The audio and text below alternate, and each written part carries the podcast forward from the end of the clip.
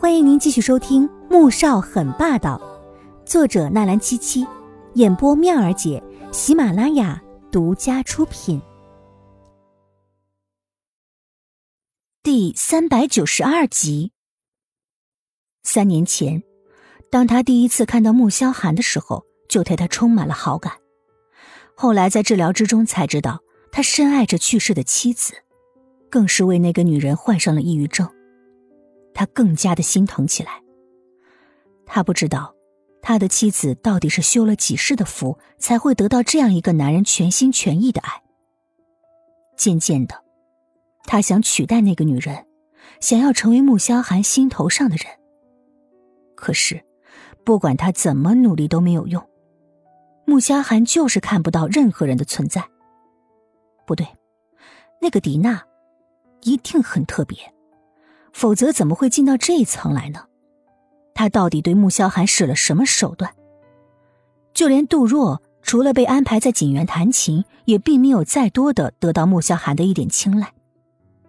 可这个迪娜就不同了，在这里工作，那就意味着将来与穆萧寒朝夕相处的机会很多。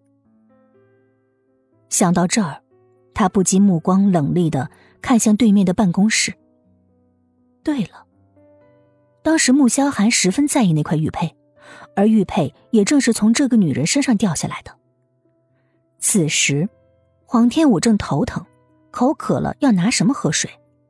好不容易翻到一个一次性纸杯，准备去泡茶的时候，透过玻璃，撞上了罗雅那充满敌意又阴冷的眼神。他心中一惊，面上却是很平静，微微蹙了蹙眉，假装没有看到似的，拿着杯子走出来。你给我站住！黄天武停下来，缓缓的转过身，疑惑的看着他。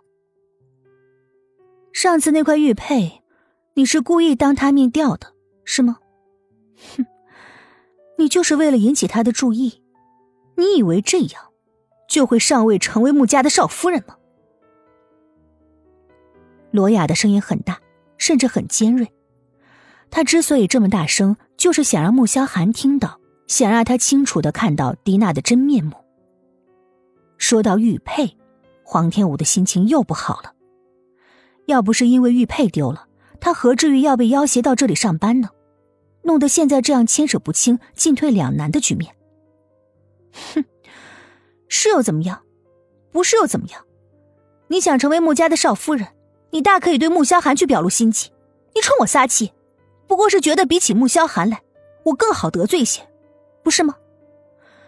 不过你可能不知道吧，我已经有未婚夫了，而且我很快就要结婚了。我也没有那种想要勾引谁、借机上位的想法。所以，请你不要把你自己的想法强加到我的身上。黄天武平时说话的时候柔柔软软的，可是，一旦生气了，便显得清脆有声，整个楼里面听的是一清二楚的。穆萧寒看到罗雅去找他麻烦的时候，便立即走了出来，却听到让他又气又怒的话从他嘴里说出来，当即脸色便铁青一片。黄天武自然也看到他走出来，心中委屈又愤怒，凭什么他招惹的桃花要他来承受？他不由负气的看向了男人，喏，人就在这呢，你想表白，机会就在面前。说完。悠悠的瞪了对面男人一眼，转身走进了茶水室。罗雅刚才那么大声，就是想引得穆萧寒出来，现在如愿以偿了，顿时含羞带怯的转身看向了男人。啊，穆总，我我刚才话还没有来得及说完，某人已经含着一张脸从牙齿里挤出一个字来：“滚！”罗雅吓得一抖。整个人不知所措了，为什么这一切和他自己想的完全不一样？男人的深情他也见过，可若是知道有倾慕他的女子想要表白，一般是不忍拒绝的，这都出于男人的自大和虚荣心。可穆萧寒不但没有把他叫过去安慰一声，反而叫他滚。罗雅不敢再做逗留，惊慌的滚了。穆萧寒这才大步的向茶水间走去。黄天武气得差点没呕血，他不过是和穆萧寒在同一楼层工作，就被说成他存心勾引，企图上位，找他又吵又闹的。要是真的有点什么，那还不被人用唾沫星子给淹死啊？